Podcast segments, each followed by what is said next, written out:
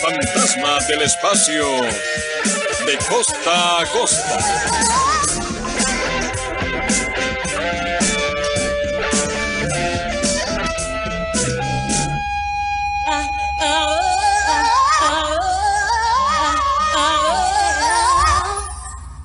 Saludos, soy el fantasma del espacio. Bienvenidos al programa. Bienvenidos al episodio número 25, el número 25 ya de Cosas con Pendiente. Ya llegamos a, al final de nuestra tercera temporada. Les queremos dar muchas gracias a todos por habernos acompañado estos 10 episodios que duró esta temporada.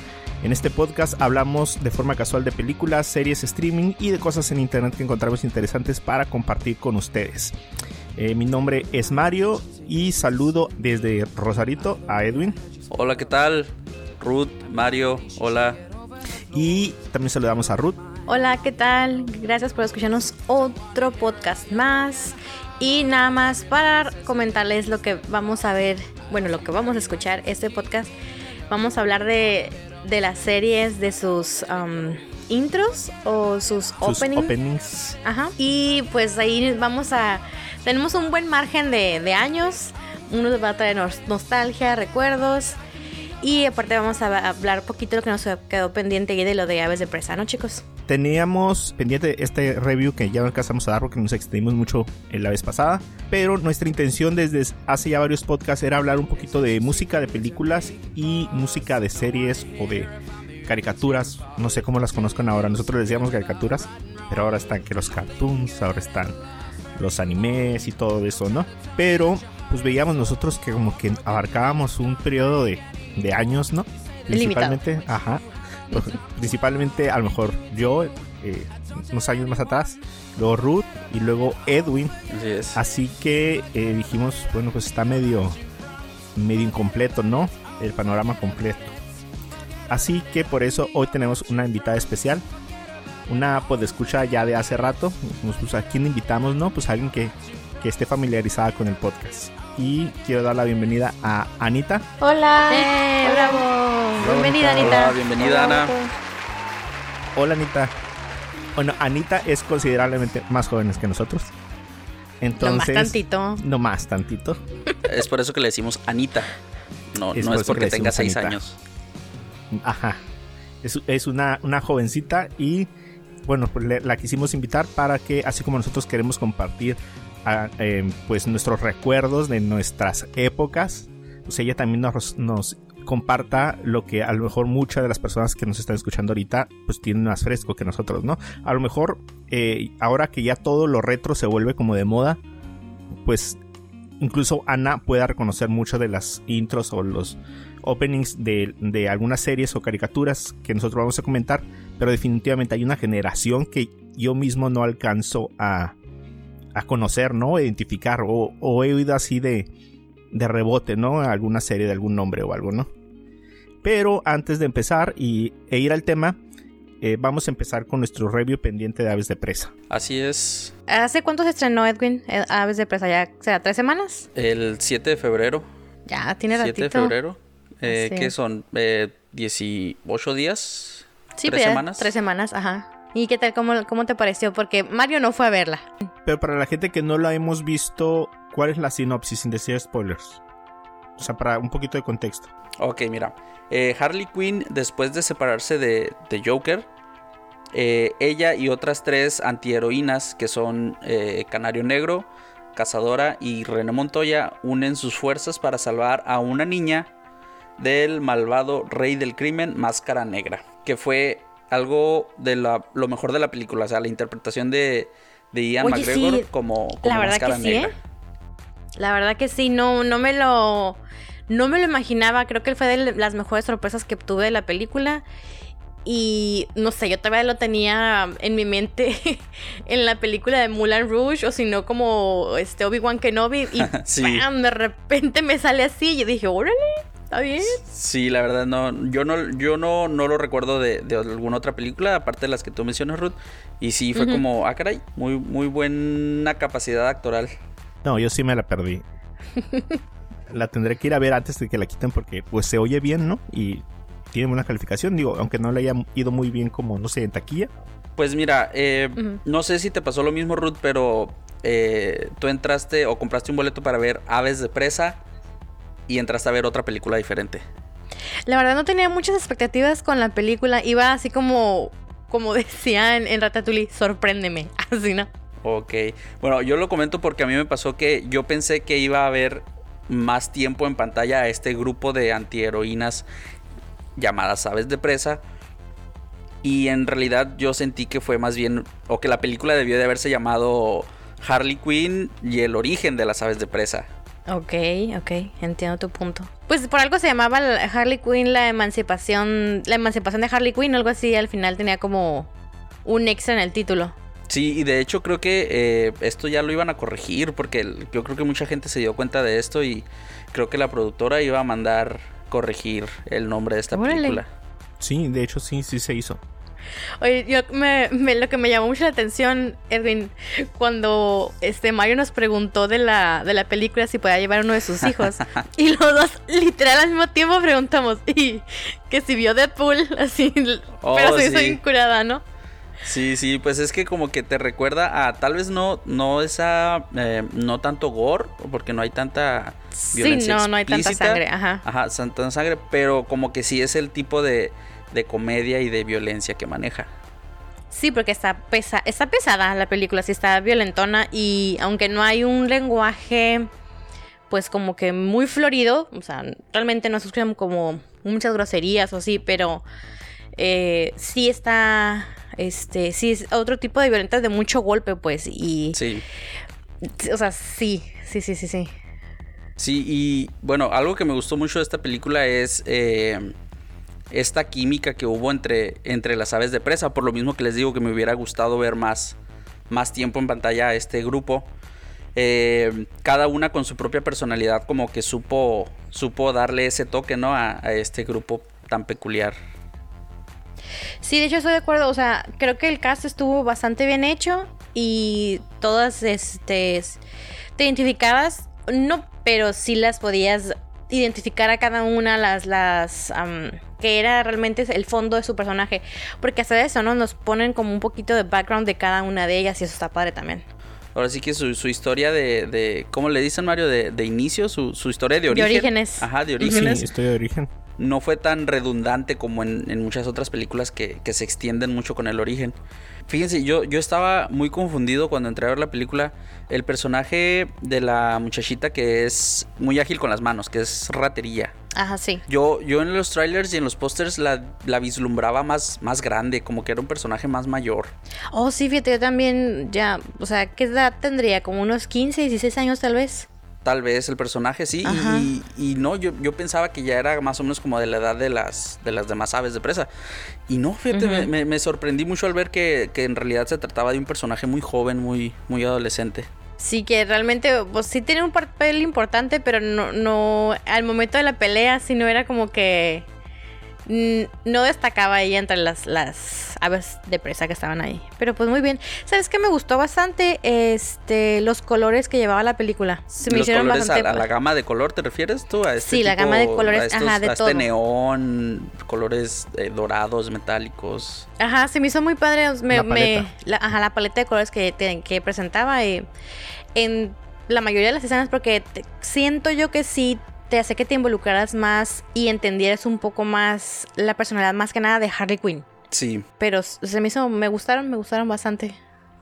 Sí, sí, la verdad es que eh, la historia en sí mm, se me hizo muy, muy interesante, me gustó mucho. Eh, como te digo, tal vez eh, si hubiera habido menos de Harley Quinn y más de las aves de presa, hubiera, al menos a, a mi parecer, hubiera pegado mejor la película. Pero pues le fue bien, yo creo que como película en, eh, sin, sin ningún otro, otro gancho como el, el Guasón o Batman o algún otro muy importante. funcionó la película, o sea, no, no los necesitó. Aunque sí, aunque sí mencionan al Joker, pues no. Ok.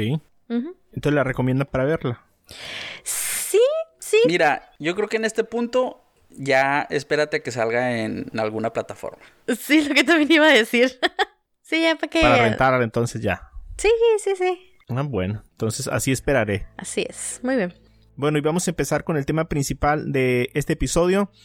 Eh, tratamos de ordenar las series o caricaturas por año en el que se emitieron originalmente. Estamos conscientes que a lo mejor en los 80s o en los 90s en México se repetía mucho una serie o una caricatura años, o sea, literalmente años, 10, 15 años.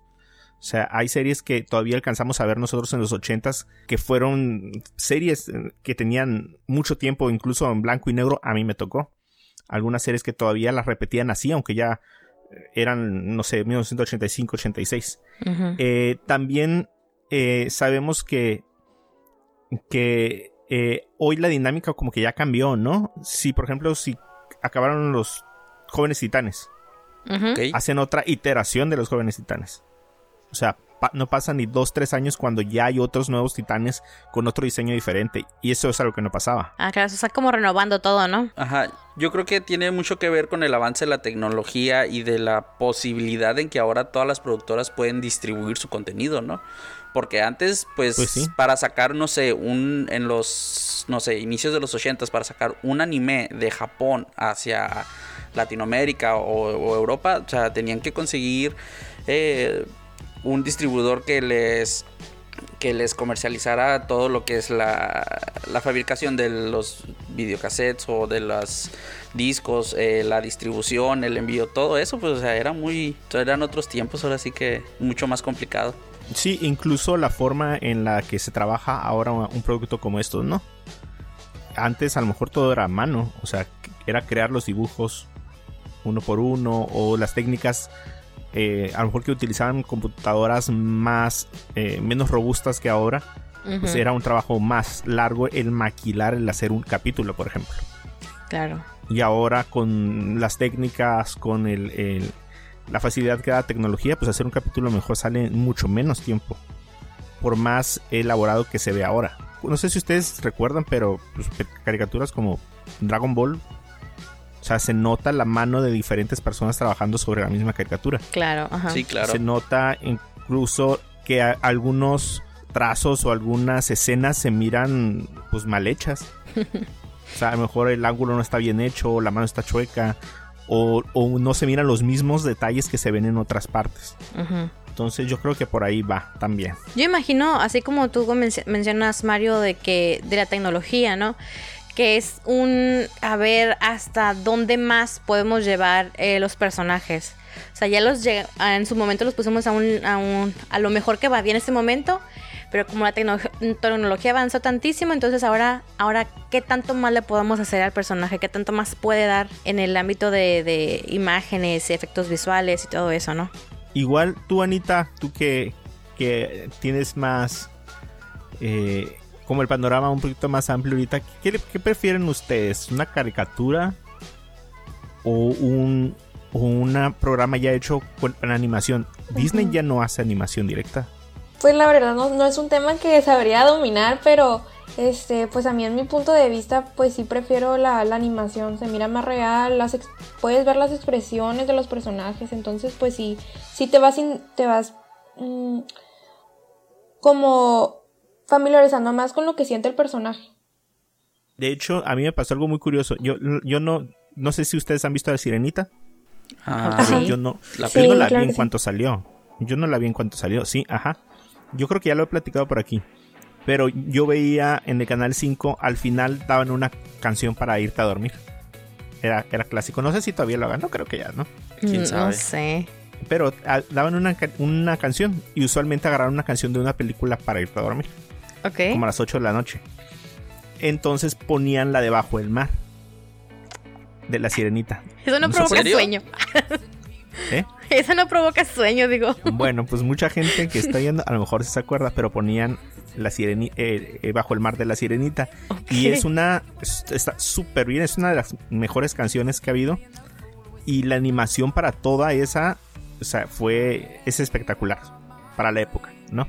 Sí Pero cuando yo ya vi la sirenita completa, yo pude ver eh, la diferencia abismal que había entre ponerle toda la producción para la canción y las escenas normales de la película. Me fijaba mucho que la sirenita no tenía sombras. Por ahí vean la sirenita otra vez, vean algún clip y no hay sombras en el cabello, no hay sombras eh, eh, en los hombros, no hay nada de eso. Sí, era todo como más plano, ¿no? Ajá, era más plano, fíjate. Órale, ok. Y creo que la sirenita es una de las primeras caricaturas así como de nueva generación, de esa generación de películas, pues. Ok, sí. Aladdin, todo eso, ¿no? Pero se nota cómo va, cómo iba mejorando todo eso. Entonces, a lo mejor, pues, ya con lo que comenta Ana, a lo mejor no, no se veían las expresiones, realmente le faltaba mucho, ¿no? Digo, subió tanto hasta el nivel en que llegó, ¿no? Y pues todo lo que empieza tiene que acabar y de ahí siguió la animación. Ujú, claro. De hecho, pues la siren- ahorita que tú mencionas la sirenita, después hubo una, una, por lo menos una película más donde sale la hija, ¿no?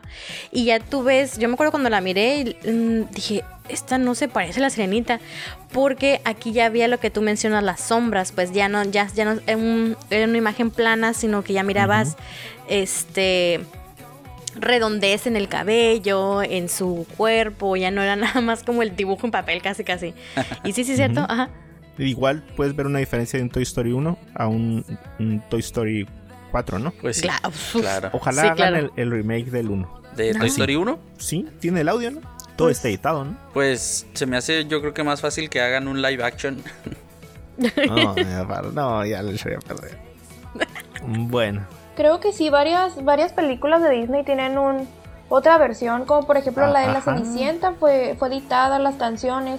Eh, la original, la canción que cantan las ratoncitas, está muy aguda, no sé cómo pusieron a hacer eso. Este, pero la que está ahorita está mejor. Ok, sí. Toy Story es de 1995. O sea, ya tiene 25 años. O sea, en los 30 fácil se pueden aventar el, el ¿cómo se llama? La versión actualizada. La versión remasterizada. Es que tienen la voz, si tienen la voz, pues podrían hacer la animación de nuevo. Pues sería interesante. Sí, sí sería interesante. Bueno, ¿a qué venimos con toda esta plática de, diría por ahí alguien que escucho los tiempos antiguos? Pues que en este, eh, ¿cómo se llama? Atmósfera nostálgica, porque ya se acabó la tercera temporada del podcast. Ah, Ponga música triste aquí. Eh, pues nos pusimos también nostálgicos con nuestros recuerdos y queríamos compartir algunos de los temas de openings o endings de algunas de las series o caricaturas que nosotros nos traen buenos recuerdos. Yo creo, y estaba comentándole a mi esposa, en el caso de, de nosotros cuatro, igual con Ana, o sea, hubo una, hay una edad en donde ciertas melodías te despiertan recuerdos inmediatos. Oh, sí. O sea, yo creo que es entre los que te gusta, los 7 y los 11 años. Por ahí, todo lo que recordamos es más o menos como de esa fecha. pues sí, yo creo que tu etapa de primaria, ¿no? Sí, porque yo creo que como a los 11 de, en adelante como que te empiezan a interesar otras cosas, no sé, música o salir con tus amigos o conocer cosas diferentes en la secundaria, ¿no? Sí. Pero usualmente yo creo que la primaria es una época donde pasas mucho tiempo en tu casa.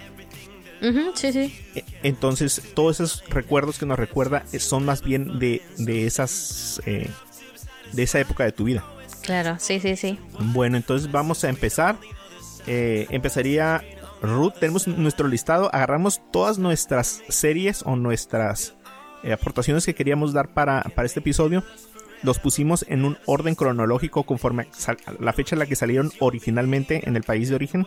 Y las ordenamos para estarlas eh, diciendo y comentándolas todos. Pues adelante, Ruth. La, la primera, la más antigua, esta es de 1976. No recuerdo más o menos a qué otro año, pero se transmitió en México a partir de la década de los 80 Y es la de Candy Candy. Y su opening suena así.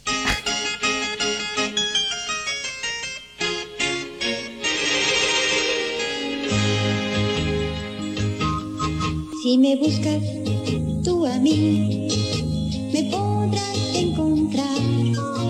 Yo te espero aquí, y este es mi lugar.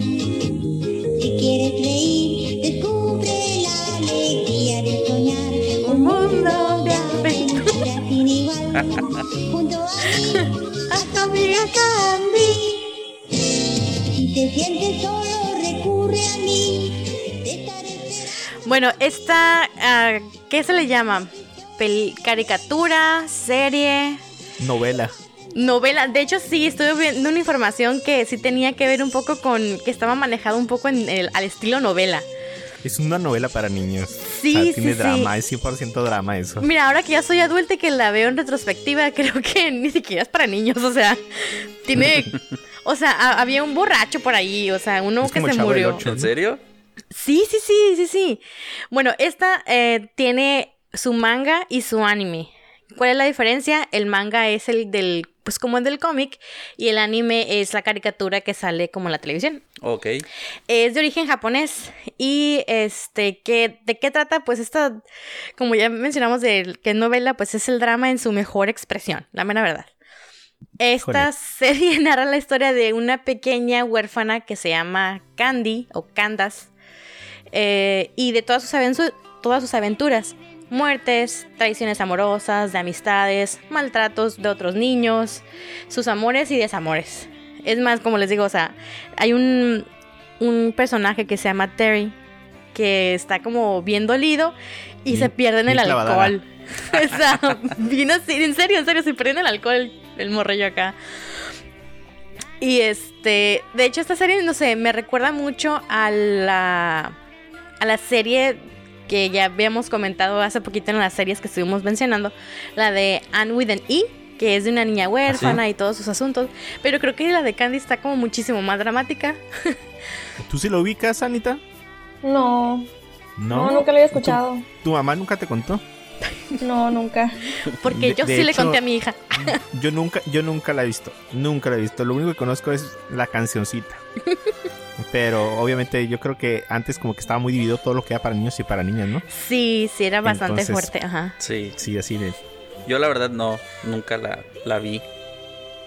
No, Yo se lo puse a mi hija un episodio. El primer episodio se lo puse y y se sentí- durmió. No, lloró y me dice, ¿por qué me pones eso? Y yo, ay, perdón. O sea, de lo dramático que estaba el asunto, pues. No, es que está súper dramático y Sí, tiene sí, sí. una Y era el primer episodio, o sea, sí. clavadaga. Y bueno, el doblaje era muy curioso, yo me acuerdo. eh, que pues es argentino el doblaje. Y se me hacía bien curada escuchar a, a Candy, pues. Anthony. y decía con todo su acento argentino muy curada. Ándale. Y, o sea, yo digo, yo no culpo mi- a mis expectativas de un amor sufrido y así a las princesas de Disney, sino a Candy Candy. O sea, ahí me lo dejó todo de que sufrir de amor y todo eso, ¿no? Y bueno, pues a pesar de que no era realmente de mi época, porque pues em- llegó a México en la década de los 80s y pues yo nací en el 85, este, se seguía transmitiendo la serie. Eh, recuerdo yo que era un canal de que pertenecía a TV Azteca, no recuerdo el nombre del canal, creo, bueno, en Mexicali, que es donde estamos, se conocía como el Canal 5. Y Sí. este, y ahí era donde yo lo miraba. Así es, pero está muy padre. Va, bueno, pues ya muchos, mucha gente se acordará. Sí. De hecho, una señora de mi trabajo una vez dijo que traía todos los episodios. ¿Qué qué? ¿En serio? pues, que traía todos los episodios, que los había bajado. Órale. Que los había conseguido. Qué Pues era- bárbaro. era súper fan. Bueno, ahora continúo yo con espero que reconozcan esta melodía. Fíjense que una de las cosas que, aparte de la melodía de la intro, es que en aquel tiempo eh, muchas de las intros de las series y las caricaturas, más bien de las series yo creo, tenían una voz en off que te decía el nombre de los artistas que iban a participar. Sí. Y, y- Y, Sí. y se y extiende, en Mario. inglés no estaban. Ajá. Y en inglés no estaban esas voces. No. No, pues era para un uno paludo mexicano que no sabía. la- Ajá. sí. Pero el que escuches ahora, hasta esa voz en off diciendo el nombre de los artistas, es parte de tu recuerdo, pues. Así es. Y, y luego, algo que era muy, muy clásico era que, que dijera el nombre del capítulo al final. Oh, sí. Hoy creo que a nadie le importa el nombre del episodio, ¿no? Sí, algo así como. El hoy presentamos. Ajá. En este, en- este episodio. ajá. Candy Candy muere. Entonces, ándale, Candy Candy muere. Qué crueles, porque con Candy Candy se tienen que meter, pues. Pero a ver si reconocen esta, esta intro. A ver. Hit it.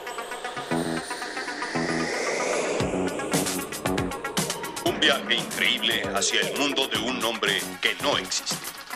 Michael Knight, un joven dedicado a defender la causa de los inocentes, los desesperados, los afligidos, en un mundo de criminales a los que hay que vencer. Protagonista David Hasselhoff.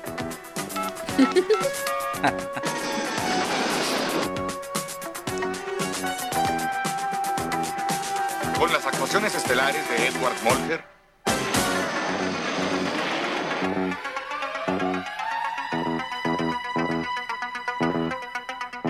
Patricia McPherson, De hecho, esa voz que pueden oír es la de Víctor Trujillo. Ok. ¡Órale! Ok. Nunca supe quién era Peter Parros. Pero bueno, esta serie trata de la historia. No sé si ustedes recuerdan el origen de la historia. O sea, el primer capítulo. Mm, Mm. no. No. Cual novela, él era un policía. Michael Knight era un policía. Eh, que, que trabajaba en una operación especial y resulta herido gravemente y le disfiguran la cara. Ok. Entonces, eh, una asociación eh, privada lo recoge y lo ayuda y le arregla la cara y queda como. como Como ¿Cómo se llama? David Hasselhoff. Ajá. Literal, como novela Ay, de no me acordaba de todo eso, pero sí es cierto. Sí, y, y así queda. O sea, como si nada. Órale. Y se hace. Por eso dicen de un hombre que no existe. Porque lo borran como de todos los récords. Y ya actúa eh, bajo la. bajo la sombra de la asociación esta. No, no, no nada que ver con la policía. Para detener a los malos. Órale. Órale. Pero precisamente, pues esta es el auto increíble. Para mí es el auto increíble. ¿Para ustedes es el auto increíble o el auto fantástico? Creo que lo increíble, sí. Mm, sí, creo que increíble. Estuve tratando de encontrar el, título que decía El auto increíble y no lo encontré. Al parecer, eh, Don Melquiades, el, el que era la voz de la. eh, bueno, ¿qué es la voz todavía? Mm, no, pues ¿De ya Azteca? falleció. ¿Ya se murió? Sí, ¿verdad? Ya se murió. Sí. Ah, él le cambió, en alguna intro le cambió lo del auto fantástico por auto increíble. Ok. Entonces, ah, después de los años, volvieron a retomar lo del auto fantástico porque era lo que la compañía de doblaje le había puesto. No sé si fue un error, si lo cambió deliberadamente, pero a muchos o muchos lo recordamos como el auto increíble y no fantástico. Sí. Bueno, esa es mi, mi aportación. Y sigo yo con otra serie. Eh, en aquel momento la- las doblajes venezolanos eh, tenían mucho auge. Así como con Candy Candy, que era también vene- venezolano. Argentino, ¿no? Dijo Ruth. Argentino, sí. El doblaje sudamericano tenía también mucho, mucho peso y muchas de las caricaturas que vimos las tenía. Entonces, eh, yo recuerdo otra que sonaba más o menos así. Tronando entre las estrellas para salvar el universo de las mentes monstruosas. Jace busca a su padre para unir la raíz mágica y conducir su alianza del rayo a la victoria contra la forma cambiante del jefe Sa. Los guerreros rodantes batallan. Los rayos brillan. Una extraña fuerza siento sobre mí. La aventura me llama a buscar. El poder y la gloria que da la verdad. Tú lo conseguirás. Esta serie se llamaba Jace y los guerreros rodantes. Oye, Mario. Eh. ¿Y qué hace Magneto cantando el intro? Magneto, ah, pues es que es ochentera, pues, es ochentera. Neto. De hecho, una de las cosas peculiares de esta intro es que el personaje principal, que es Jace, Ok. es el que canta la, la- la- el opening, el venezolano, es el mismo. Órale. Órale. Y, y aparte, él es la voz de Jacobo Warner, ¿se acuerdan de Animaniacs? Sí, sí. O Sí, Animaniacs. sí, sí. Él es la voz de Waco. Él es la voz de, de- del personaje principal, que es una serie que narra las aventuras de, de un joven que se ve envuelto como en un, eh, una búsqueda por su papá que había hecho algunos experimentos con plantas, ¿no? Ah, no sé, como que había mucho esto de los buenos y los malos en aquellos tiempos, ¿no? Siempre había los buenos buenos y los malos malos. Pero la verdad, una de las cosas que tenían muchas de estas series eran que tenían muy bonitos mensajes para, para los niños. La verdad, sí. O sea, trataban de reafirmar muchas cosas así como de amistad o de valor o defender al débil, cosas así, ¿no? ¿Ustedes nunca os oyeron de esta serie? Mm, No, es lo que te iba a comentar. O sea, esta serie, pues, eh, salió a la luz en el 85. Eh, yo para el 96, 97, que ya tenía uso de razón o, o tengo memorias, yo la verdad, ni idea, no, no recuerdo esta... Sea, el Sí, auto, el, quizás el no auto increíble, popular, que es más pero- vieja, esa sí la recuerdo perfectamente. Pero pues porque hubo una Porque serie el hubo, ajá, re- 98, ¿no? repeticiones, pero de esta Jay, Jace, Jace, no, la verdad. Jace y los guerreros rodan. A mí como que me suena, pero así como alguna memoria muy lejana. No, no tengo así algo presente. No, lo siento, pero no, Mario. Yo creo que estaba muy chiquita todavía. Es que son definitivamente así cosas como que te quedan marcadas, ¿no? La tengo muy grabada en la mente. Oye, es mi ringtone, va a decir. Qué curioso, Mario, que al igual que con la anterior, este opening cuenta como con una sinopsis. Sí, es algo muy clásico de aquellos tiempos también. Te describen o el personaje o, o de qué va la serie, ¿no? Sí, el, el plot de la serie, pues, o sea, ya puedes entrar como a ver un capítulo X sin saber exactamente, porque todo tenía continuidad, ¿no? Incluso Claro. esta serie se quedó inconclusa. O sea, se supone que, que la única forma de detener al malo malo de la serie era juntar las dos raíces que eran como unas especies como de pendiente, no, de collares que traían, como de medallones que tenían Jace y su papá que está perdido que nunca lo encontró. Órale. Entonces literalmente nunca supimos qué fue lo que pasó. Duda, chicos, estas series que me, mencionamos que se acostumbraba que daban como un review, ¿no? Al principio, antes de cada capítulo, ¿eran lo mismo en inglés o nada más para nosotros Sí. los en español? No, era igual en inglés. Ah, ok, ok, ok. Bueno, eh, como siguiente serie les voy a dar un 2 por 1 No es que vaya a tomar yo dos lugares, pero sí tienen mucho que ver. Una es esta serie que ustedes seguramente van a reconocer inmediatamente.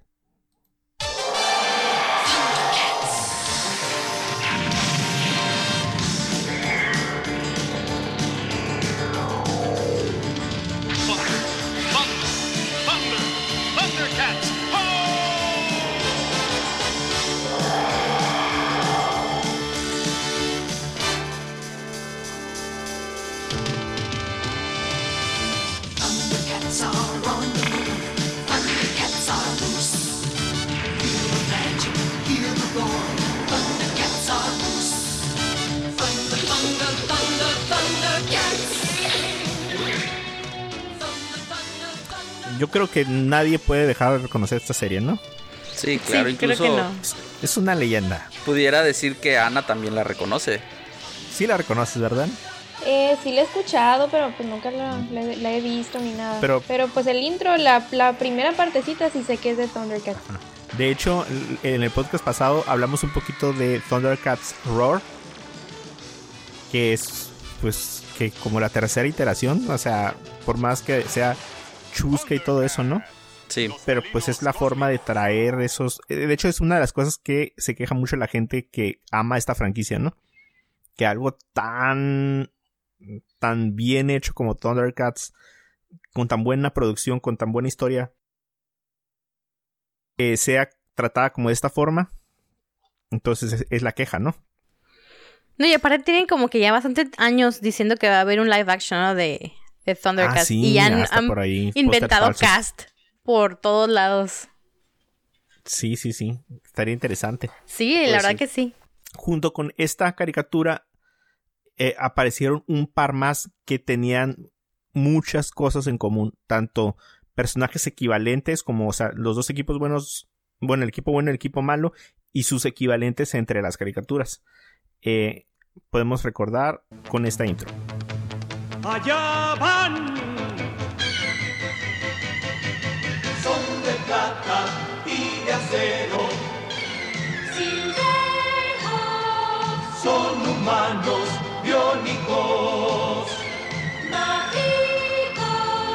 Cruzan por el cielo para el cosmos conquistar. Silverhawks, una luz. Bueno, estos son los halcones galácticos. No, no, recuerdan. Bueno, No. la misma compañía que hizo Thundercats al ver su éxito, porque fue un éxito, junto con eh, los juguetes y todo, creó un par de series más. Una eran los halcones galácticos que prácticamente, si los Thundercats eran el equivalente a todo este, toda esta acción en tierra, o sea, no viajaban al espacio o viajaban muy pocas veces al espacio, los halcones galácticos eran el equivalente de los Thundercats en el espacio. Y después creó otra serie que se llamaba Los tiburones del mar.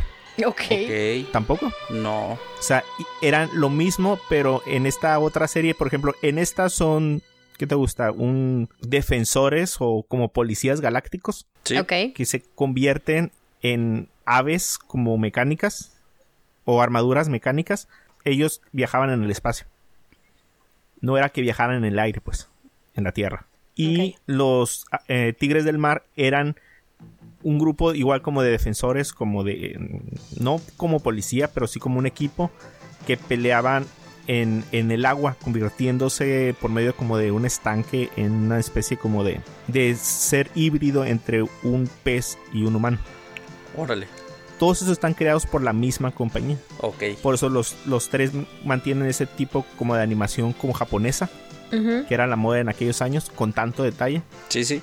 pero, pero había un leono o había un eh, pantro o había unos, ¿cómo se llaman los eh, los chiquillos o una chitara? Pues siempre había un hombre, un líder, un fortachón, un segundo al mando como era Tigro, eh, unos niños como eran Felino y Felina o un Snarf. Todos siempre mantenía como la misma línea, pero yo creo que eran lo suficientemente únicos, aunque tuvieran esas similitudes como para que te gustaran cualquiera de los tres. Muy bien. Incluso en la serie esta de, de Thunder- Thundercats del, del 2008, ¿cuándo fue? 2008 creo que, que fue cuando salió. eh, aparecen un par de escenas con ellos, Órale. con, con los Tigres del Mar y con el villano de, de eh, Silverhawks en la misma pantalla, dando a entender que es el mismo universo, que realmente pues podría ser sin ningún problema. Pues, el universo caricaturesco de Thundercats. De los Thundercats, ajá. Así es. Qué curada. Seguimos con mi, mi primera caricatura. Esta es de 1986. Eh, Mario, yo creo que vas a tener que poner la, el opening 2, que es la versión de Latinoamérica de esta super caricatura que la conocemos todos como Los Caballeros del Zodiaco. Oh, sí. Los guardianes del universo al triunfar el mal, sin dudarlo salen a combatir por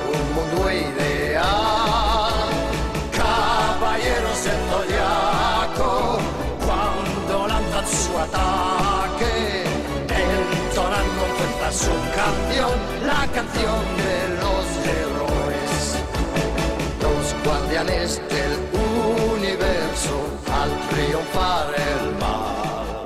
Ok, pues yo creo que esta serie, eh, no sé si Anita la, la recuerde, la, la haya llegado a ver, alguna repetición. No, nunca la vi. Nunca la viste. Ahí está Netflix, Anita. No, se me hacía que era más para niños. Ay, yo sí la miraba. Yo no, yo no la miré. Yo sí era bien ¿No? fan. No, yo ni los Caballeros del Zodiaco ni los Supercampeones. Ok, pues mira, eh, esta serie parte de la mente de Masami Kurumada, este creador original de la, de la saga de Saint, Saint Seiya, que era su nombre original. Nosotros le, lo- le cambiamos el nombre, los hispanohablantes. El Santo Seiya. El Santo Seiya, Seiya el Santo, así es. Eh, este fue un manga eh, que tuvo una gran repercusión en, en la cultura de, de esa época, por lo que Kurumada lo dibujó y amplió hasta 1990. Y de forma simultánea surge la serie de televisión y aparte películas, videojuegos y pues todo un mundo de mer- mercancía y mercadotecnia ¿no? basado en estos personajes. Eh, Mario, creo que la versión de intro que acabas de poner es la versión que se transmitió en España. Que tiempo después nos llegó a nosotros acá en Latinoamérica. Y creo que es de las pocas traducciones o de las pocas composiciones españolas que nosotros los, los latinoamericanos aceptamos. Porque no sé si les pasa, pero como que chocamos, ¿no? Entre traducciones y doblajes y todo eso. Sí. Entonces yo creo que esta es una de las pocas versiones de, de una canción que, que nosotros aceptamos muy bien. En, en realidad hay otra intro también que se produjo aquí en Latinoamérica, que es más fiel y es pues literal una, un doblaje o una traducción de la canción original. Si le pones play, Mario.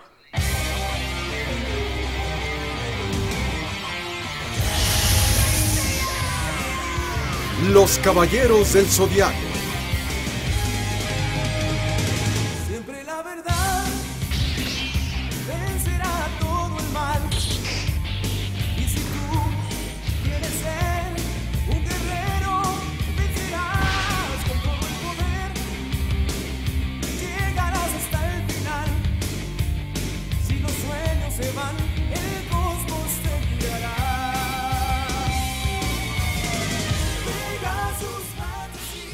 Yo de eso no me acuerdo.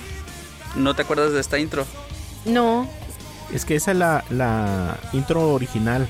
Ajá, esta es la Fantasy intro, la intro original de, de la versión de la versión sí japonesa. Ok. Creo que nos llegó primero a nosotros la versión de España y en alguna otra repetición ya fue donde donde donde hicieron esta esta traducción, es- Es, es que lo que yo tengo entendido es que cuando la serie llegó, no llegó primero a Latinoamérica, llegó primero a España. así es, y llegó Francia. primero a España. Cuando llegó a Francia, le hicieron la intro que oímos nosotros ya en español. Pero, o sea, la primera versión era francesa y así le pusieron los franceses los caballeros del zodiaco. Entonces, eh, era más como. No sé, si se fijan que es como una marcha. Sí, es como un Sí. himno, como La una otra. marcha. Ajá, como un himno. Ajá, entonces cuando pasaron la versión francesa, la pasaron a España, España la tradujo y nos llega con esa introducción a, a Latinoamérica. O sea, doblaje de Latinoamérica, pero la canción nunca fue traducida eh, por cantantes mexicanos, sino venía así de allá. Y tarde o temprano la gente descubrió la japonesa y pidió la japonesa y la ya la hicieron, que es infinitamente mejor. Ah, sí, claro. Eh, pero no sé, a lo mejor eh, como le cambiaron de nombre para que tuviera como su pegue, ¿no? Ok, ajá. Entonces eh, fue con la que nos llegó. Oigan chicos, yo quiero hacer un pequeño paréntesis aquí con respecto a esas canciones. No sé si los han escuchado, pero hay un grupo en YouTube que si no mal recuerdo y tengo mal el dato, es, se llama GNX Oficial y es una banda eh, donde en vivo tocan todas estas canciones de Dragon Ball, de los Caballeros del Zodiaco, de los Thundercats y están muy padres. eh. Si tienen una chance de después ir a escucharlos, está muy padre. Ah, perfecto, no, Sí. no la conocía. No, Sí, sí, está muy curada. pues lo seguiremos. Yo a veces busco los cantantes porque muchas de las caricaturas que están ahorita o que fueron de antes, por ejemplo, la de Pokémon, Sí. eh, mucha gente no sabía quién las cantaba. Entonces, ahorita la verdad son rockstars los, los cantantes de openings, sobre todo de los viejos. Sí. Eh, los buscan para convenciones, para llevarlos a donde sea, para ponerlos en una explanada a cantar, ¿no? Pero muchos de ellos eh, eran cantantes profesionales que hicieron el trabajito porque les salió la chamba, ¿no? Sí, Ajá. claro. Pero su, su oficio era otro, era el teatro musical o, o ópera en algunos casos, ¿no? Entonces, dos, tres personas que nomás hicieron esa canción, ahorita han venido apenas a, a volver a tomar, eh, bueno, a tratar de reinterpretar o reinterpretar las canciones que hicieron ya con una mucho mejor calidad. De hecho, por ahí está quien, eh, eh, Fernando Roa, creo que es el de Pokémon, que pues nada, sí hizo esa canción. Pero, pero la gente lo, lo buscó mucho. O sea, hay gente que investigó quién era para traerlo. Órale. Y no sé si notan aquí en esta, en esta intro el estilo de música. O sea, este tipo heavy metal o rock pesado. Oh, sí. Que yo creo que fue uno de los de las cosas por lo que muchas veces las mamás no querían dejarnos ver estas caricaturas, ¿no? Sí, Aparte de la violencia, claro. aparte de la violencia. Cla- claro, mucha de las caricaturas que llegó nos llegaba con mucha violencia, o sea, sin editar. Y tú buscas esas misma- mismas series en Estados Unidos y están súper editadas. Ok, eh, voy a continuar yo con otra. Esta ya es una serie que yo recuerdo perfectamente. A lo mejor no muchos la recuerdan. A ver, eh, ojalá la gente pudiera compartirnos a ver si la recuerda. Ahí va. Activado. El Capitán Power y los soldados del futuro. Tierra, año 2147. El legado de las guerras metálicas en las que el hombre se enfrentó a las máquinas y las máquinas vencieron. Biodroides, criaturas monstruosas que capturan seres humanos sobrevivientes para digitalizarlos. Vulcania, centro del imperio biodroide. Baluarte y fortaleza del Lord Terror, temible dirigente de este nuevo orden. Esa es una típica serie de esas donde te daban todo el contexto. Sí, de igual que las estabas otras dos. rato, ¿no? Sí, pero no sé, o sea, a mí me voló la mente cuando, cuando veía eso, cuando era niño. ¿De qué año dices Eh, que es? Es de 1987-88. Ah, no duró mucho. Hicieron 22 episodios solamente de esta serie. Eh, Obviamente la vimos muchos años repitiéndola, ¿no? Pero era el primer intento de hacer una serie para niños que tuviera como efectos especiales. A lo mejor predecesora de los. Power Rangers. Fíjate que se, se me figura como, como, como una mezcla entre Star Trek con, no sé, Power Rangers o algo así. Más o menos, yo creo que a lo mejor podría ser. Entonces, pues prácticamente te sabías todo la intro, ¿no? Mientras la estabas escuchando. Eh, en, en el 2016 en el Comic Con hubo un teaser que a mí me pareció realmente muy malo. Si así es como trataron de implementar. La historia cuenta eh, un futuro donde las máquinas al estilo Terminator pues eh, terminan dominando la Tierra, ¿no? Y un grupo de rebeldes tratando de, de vencerlas, ¿no? Este grupo, que era de cinco personas, tenían unos trajes especiales que al momento de tocar su pecho se recubría como una especie como de exoesqueleto que, les daba como habilidades o fuerza. Unos para volar, el otros para tener como mejor armamento, otro era como para, era como un tipo como de scout para hacer, eh, ¿cómo se llama? Eh, entrar como sigilosamente y así. Pero en el, en el teaser del Comic Con sí estuvo muy bien implementado, salía como del, dentro del cuerpo, pues. Eh, pero nunca más se volvió a saber de, del intento del reboot de la serie. Órale. Pues quizás, o sea, pues han pasado unos cuatro años, ¿no? A lo mejor chance en algún momento alguna eh, compañía trata de, de llevarlo. Ojalá Netflix un día la agarre y se le ocurra hacer algo. si pudieron agarrar, eh, ¿cómo se llama? Eh, Perdidos en el espacio, Es lo que te iba a decir, ajá. que tiene como que, ¿te gusta? 40 años que salió. Ey, Más o menos. E hizo la serie y no está tan mal. A mí me gusta Perdidos en el espacio. Sí, a mí Digo, la verdad, está basada en un, no sé, 40% en la serie original. Eh, pero, pero los personajes está ahí, la esencia y todo, eh, la nobleza de cada uno de los personajes pues está ahí, como la original. Entonces ojalá que estas series que tenían buen argumento y que la verdad pues no llegaron muy lejos, las, las tuvo una compañía más grande. Estaría curada. Y, y les doy yo por parte de mí la última porque pues las mías fueron como las primeras. Y ahí va. Éramos cuatro adolescentes como cualquier otro. Hasta que un día conocimos nuevos amigos en las afueras de la ciudad. Se hacían llamar dinoplatívolos. Mis compañeros y yo formamos el Dino Escuadrón Secreto en alianza con los dinoplatívolos del espacio exterior. Y nos unimos todos en la batalla contra Genji Rex y sus malvados tiranos. Los dinoplatívolos están escapándose, jefe Rex. ¡Sígalos, Casparos! Ay, ay, ay. Era chistosa la serie. O sea, pero dentro de lo que. No, no dentro de lo rescatable, porque eso me daría a entender como que no vale la pena, ¿no? O sea, sí vale la pena. Es una serie muy bien hecha, tanto en la animación como en la historia, como todo. Es que traía su parte escondida de enseñarte sobre dinosaurios. Ok. Porque prácticamente te aprendías.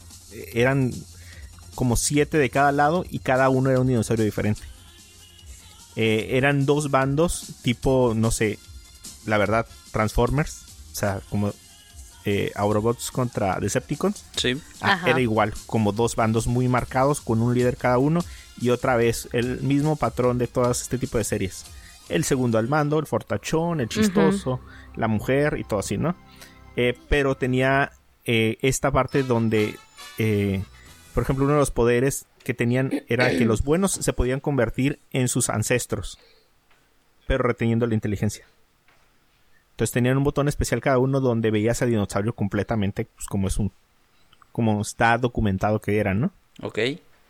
Mientras los malos también tenían el mismo poder, pero no retenían la inteligencia, o sea, era un dinosaurio en bruto. Pues. Entonces, pero er- era lo mismo de siempre. o sea, si te fijas en la introducción, tiene exactamente todos los mismos elementos.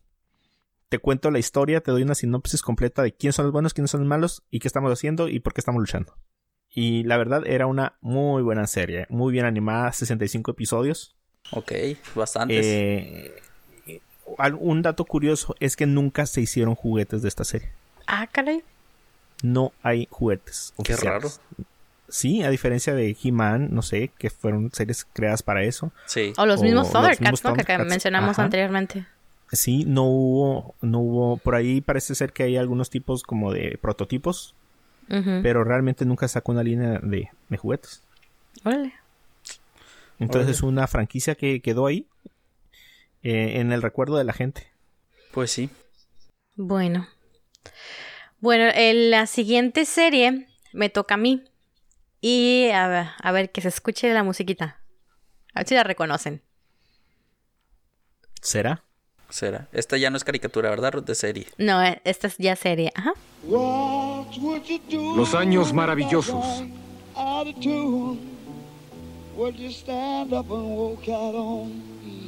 Protagonistas Fred Savage, Dan Loria, Y los millennials empezamos a sentir la nostalgia, todo lo que da. ¿Esto ya le tocó a los millennials? Sí, porque pues desde el 88 al 93. Sí. Ya, a mí este... A mí me llegó tarde esta serie, ¿eh? Pues No- a mí también no ya me llegó tarde, sí. Este, eh, no fue muy como de mi época. Ya yo le empecé a agarrar más o menos el gusto a la, a la serie ya cuando estaba terminando, pero la tenía muy presente más que nada por mis hermanos. Mis hermanos ya están un poquito más mayorcitos. Entonces, ellos la miraban y yo de repente la veía y ya cuando yo le, le empecé a agarrar la onda a la serie, pues ya estaba sus últimos episodios, ¿no? Este, es una serie, eh, pues básicamente familiar. Sí se ha enfocado un poquito más a, a un personaje en específico que sería Kevin Arnold, que es el personaje como principal.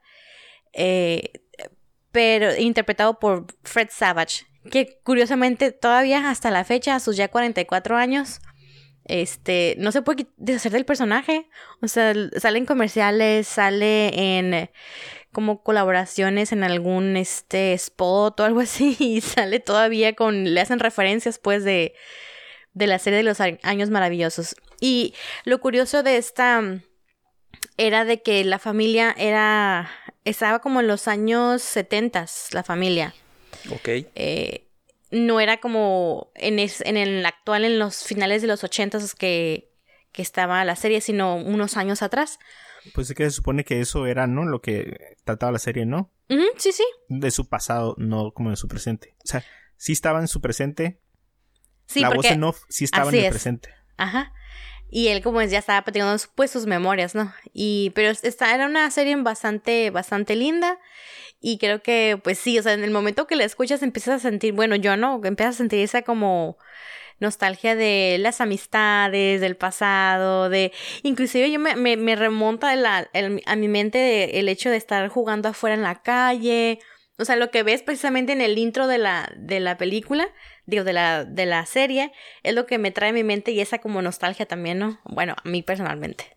Es que la onda ahí era la voz en off, ¿no? Sí, sí, sí, sí. O sea, la voz en off de Mario Castañeda Sí. Eh, es así, es icónica, pues es como como cálida. Sí. O sea, como si Sí, se sí. estuviera platicando ah, con, con mucha calma, con mucha confianza lo que está pasando. Así es. Órale. Fíjate, Ruth, que yo sí recuerdo esta serie, pero no miré la serie completa. Tengo. Igual a lo mejor nomás te tocó lo del- último, ¿no? De algún otro que otro capítulo, ajá. Recuerdo más la serie de su hermano. De su hermano Ben Savage, que hizo la de Aprendiendo a Vivir. Ah, ok, sí, sí, que sí. hizo sí. varios años después. Es la que yo tengo más presente que en vez de esta de los años maravillosos. Muy bien. Y del año de 1989 eh, tenemos una serie que creo que hasta ahorita es una de las que más ha gustado y sigue gustando a no solo a la generación que vio nacer esta serie, sino a la generación de que está actualmente. Algo que Anita ya va a reconocer. Sí, fácilmente. Música maestro.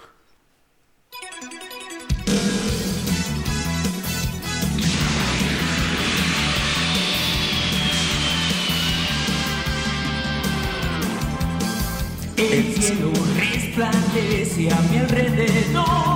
Alrededor. Destellos brillan en las nubes sin fin.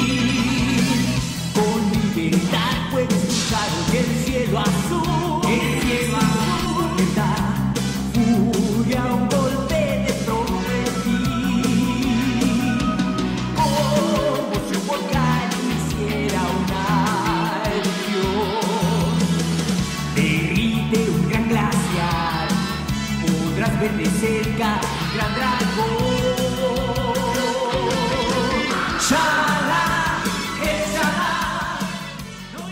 Bueno, yo creo que no hay intro que genere tanta emoción en sus fans como esta, a mi parecer. Esta intro de Dragon Ball Z, interpretada por Ricardo Silva, que es uno de, de los artistas que tú, como tú decías, Mario, que lo siguen buscando para, para que siga interpretando esta canción de Chala Head Chala. Eh, yo creo que también la canción de la, de la serie pues de la primera saga de la serie de Dragon Ball también es muy conocida. Eh, pero yo creo que no tiene tantos fans como esta, esta canción. Sí, yo recuerdo muy bien la primera también, pero esta sí tiene lo suyito.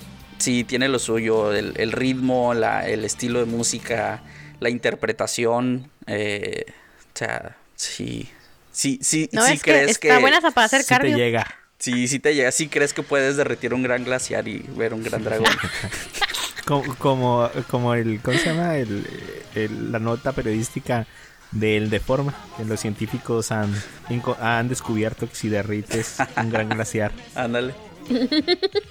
Pues mira, eh, la- esta serie animada de, Dragon Ball nos llegó, bueno, se surgió en el 89 en Japón, pero nos llegó hasta el 96 en México, 10 años más tarde. Desde su estreno y pues desde entonces ha contado con diferentes sagas, como Dragon Ball Z, Dragon Ball Super, Dragon Ball GT, Dragon Ball Z Kai. Y Y todos no sabemos las canciones de todas. Es. Ah, así es. O sea, por más que tú digas, ah, yo no la veía, o sea, te sabes la canción, reconoces la canción y conoces a los personajes, eh, conoces frases de esos personajes. Entonces, yo creo que esta fue, de hecho, fue una de las, no sé si recuerdan ustedes, el, un programa de televisión que salió en la cadena Azteca que se llamaba Décadas. Ah, sí, era un programa que, que hablaba cosas de los 80 o algo así. Pues Por- bueno, por, por décadas, 80, Ajá, por, 90. por así, ¿no? décadas y, y creo que esta fue del primer programa fue una de las sorpresas que tuvo como a, a Ricardo Silva interpretando esta canción y pues claro Sí, que sí, sí, que que elevó el hype de todo el público no a, hasta el techo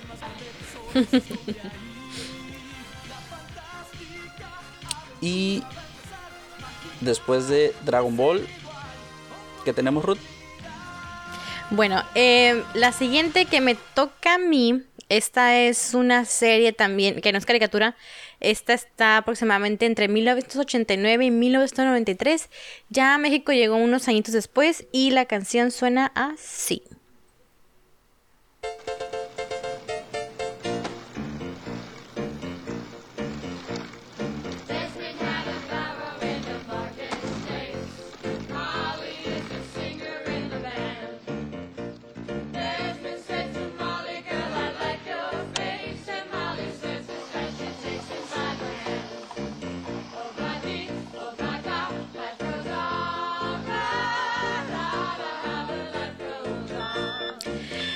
Esta es una serie que recuerdo que yo la miraba en el canal 3. Y era en el canal 3 que en aquel entonces era un canal local. Y trata de la vida de la familia Thatcher. Eh, curioso que a mí, yo siento, ¿no? Platicar otro día con una de mis sobrinas, que las series en aquellas épocas eran muy enfocadas como a las familias. No, no sé si se les haga a ustedes también. Había muchas familias, diferentes tipos de familias, ¿no? Sí, sí, claro. Este, y la, para mí la peculiaridad de esta familia era que había un miembro, en uno de los hijos, que tenía síndrome de Down. Y pues era algo bastante eh, novedoso, por así decirlo, en aquel entonces, porque no mirabas actores con síndrome de Down. eh, y este aquí está- se aventó pues todas la- las temporadas, el, el- niño, y, se me, y me encantaba este verlo actuar y pues yo estaba chiquita, ¿no?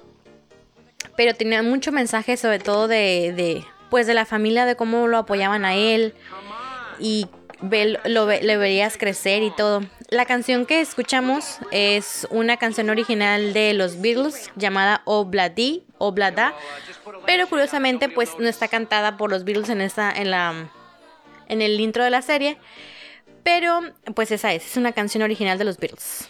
Yo no me acuerdo de esta serie, fíjate. No, bueno, si No, alguien se acuerda, tampoco. háganmelo saber. Creo que no quiero saber que era la única que, que miraba Para esta que vean lo que se siente. Por favor. que nadie conozca tu serie. y pues Va. ya, esa es la mía.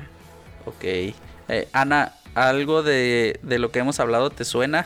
Pues lo que me suena es lo único que me has contado. Dragon. Ball. ¿O todavía, o todavía es demasiado viejo para ti? Este, pues Dragon Ball Z, ese sí, sí lo he escuchado. Este, ya los demás, pues sí, no los he escuchado. Así como de, ¿what? Hasta aquí vamos a dejar la primera parte. No queremos hacer como un podcast demasiado largo, así que vamos a partirlo desde este momento. Si ustedes quieren escuchar más o la segunda parte de, de lo que hemos estado hablando en estos momentos, lo vamos a poner en un segundo podcast. Va a ser el mismo número de episodios, solamente la segunda parte. Les damos muchas gracias por escucharnos. No dejen de compartir este episodio. Compártanos todo lo que opinan acerca de lo, de lo que han escuchado. Y nos vemos en la segunda parte de este podcast. Gracias por escucharnos a todos. Nos escuchamos en el otro podcast. Agur. Así es, muchas gracias. Eh, no se pierdan la segunda parte de este último episodio. Tendremos a Anita con sus, sus caricaturas que le causan nostalgia. Y yo creo que tendremos algún mensaje de despedida de temporada. Ok, nos vemos en la segunda parte. Bye. Bye.